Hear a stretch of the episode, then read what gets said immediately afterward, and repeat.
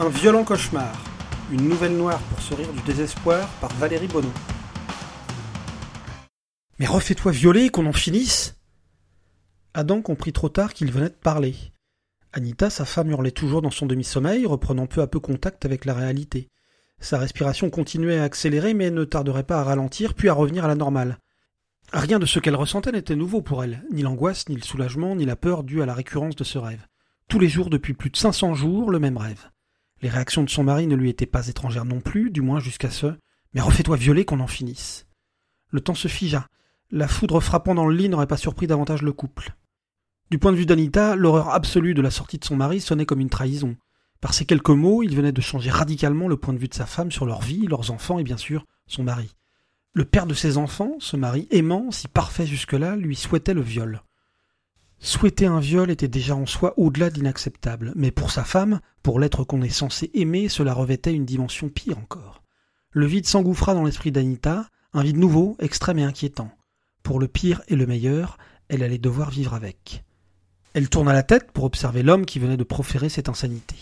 Adam demeurait fou amoureux de sa femme, comme au premier jour. Ni les tensions familiales, ni l'incessant staccato de la routine, pas plus le passage du temps sur les corps et les aspirations, n'avait entamé, raboté l'amour fou qu'il portait à son épouse. Il aimait tout d'elle. Son physique, bien sûr, mais aussi ses manières, ses goûts, son comportement, ses amis et sa famille. Cette famille qui l'avait accueilli à bras ouverts, ses parents généreux et ce frère qui lui ressemblait tant. Alors d'où venait cette phrase? Comment avait-il pu prononcer une horreur pareille? La pensée eût été en soi horrible, mais la prononcer repoussait toutes les limites.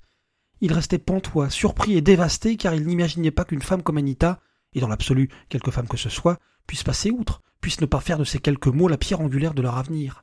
Anita allait le quitter, ou lui demander d'évacuer la maison. Elle ne pardonnerait jamais. Comment pardonner d'ailleurs? Adam en arriva à penser que souhaiter la mort était presque moins horrible que souhaiter un viol. Après un effort qui lui parut insurmontable, il tourna également la tête pour croiser le regard d'Anita, et il poussa un soupir de soulagement mental. Elle souriait, elle lui souriait. C'est vrai que ça doit être pénible d'être réveillé tous les soirs par une femme qui hurle au viol pendant cinq cents nuits d'affilée. Se moquait-elle de lui?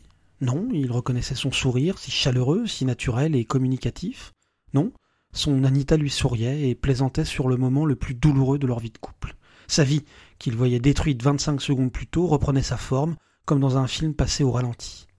Je t'aime, lui dit-il en tentant de l'embrasser. Anita répondit Moi aussi, et lui rendit son baiser. Le lendemain matin, Adam guettait des signes annonçant une tempête ou prouvant qu'il avait rêvé la deuxième partie de leur dialogue. Mais non, tout se déroula comme les autres matins. À ceci près qu'habituellement il passait quelques instants à discuter du rêve d'Anita, à tenter de comprendre comment, pourquoi Anita répétait ce même rêve depuis si longtemps. Ce matin-là, Anita ne parla pas de la nuit précédente et ne laissa pas d'opportunité de l'évoquer. Adam mit cela sur le compte de l'émotion, de la peur qu'ils avaient tous les deux éprouvée. La nuit suivante, les deux se couchèrent avec une appréhension qu'ils n'avaient jamais ressentie. Anita, toujours dans un état second, craignait son rêve et la réaction de son mari. Adam craignait son rêve et sa propre réaction. Anita dormit comme un loir, mais bien que soulagée de ne plus faire son rêve, se demandait pourquoi. Pourquoi ne faisait-elle plus ce rêve depuis la sortie d'Adam? Elle n'osait même pas reverbaliser la phrase dans son esprit. Adam, petit à petit, reprit un peu confiance. Anita était tellement heureuse, soulagée de la fin de ce cauchemar qu'elle paraissait avoir rangé avec cette sortie infâme. Nous allons peut-être passer à travers, osait-il penser parfois. Cela faisait dix nuits qu'Anita ne faisait plus le cauchemar, dix nuits que son trouble ne cessait de grandir. Quelque chose n'allait pas. Lorsque le cauchemar était apparu, au bout d'une quinzaine de jours, elle avait consulté des spécialistes, notamment psychanalystes. Tous tombaient d'accord sur le fait qu'elle accolait un traumatisme à cette histoire, mais n'ayant jamais été violée, il était difficile de savoir pourquoi cela arrivait à 42 ans et sans signe annonciateur. Après cinquante séances, elle avait abandonné, et depuis la perplexité la rongeait comme un poison.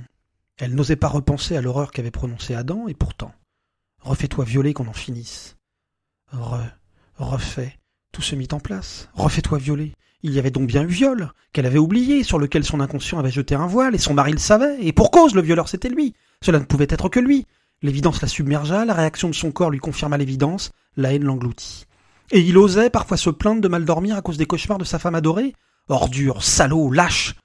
Une image la frappa, une silhouette semblable à son mari, la violence, le viol, la haine emplit le cœur d'Anita là où la précédente sortie de son mari avait laissé du vide. Impossible de rester dans le lit de ce violeur. Impossible de ne pas se venger là, maintenant. Oui, maintenant, tout de suite. Sinon jamais elle n'oserait. Elle se reva dans la cuisine, récupéra le couteau le plus grand, le plus affûté, et remonta quatre à quatre les marches de leur duplex comme une folle, et tandis qu'elle poignardait son mari, un visage se superposait au sien, celui d'un proche, celui de son frère. Si cette nouvelle noire pour sourire du désespoir vous a plu, vous pouvez en retrouver d'autres sur mon site valeriebono.com. A bientôt